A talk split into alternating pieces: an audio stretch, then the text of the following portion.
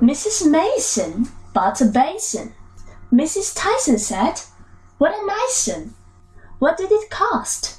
said Mrs. Frost. Half a crown, said Mrs. Brown.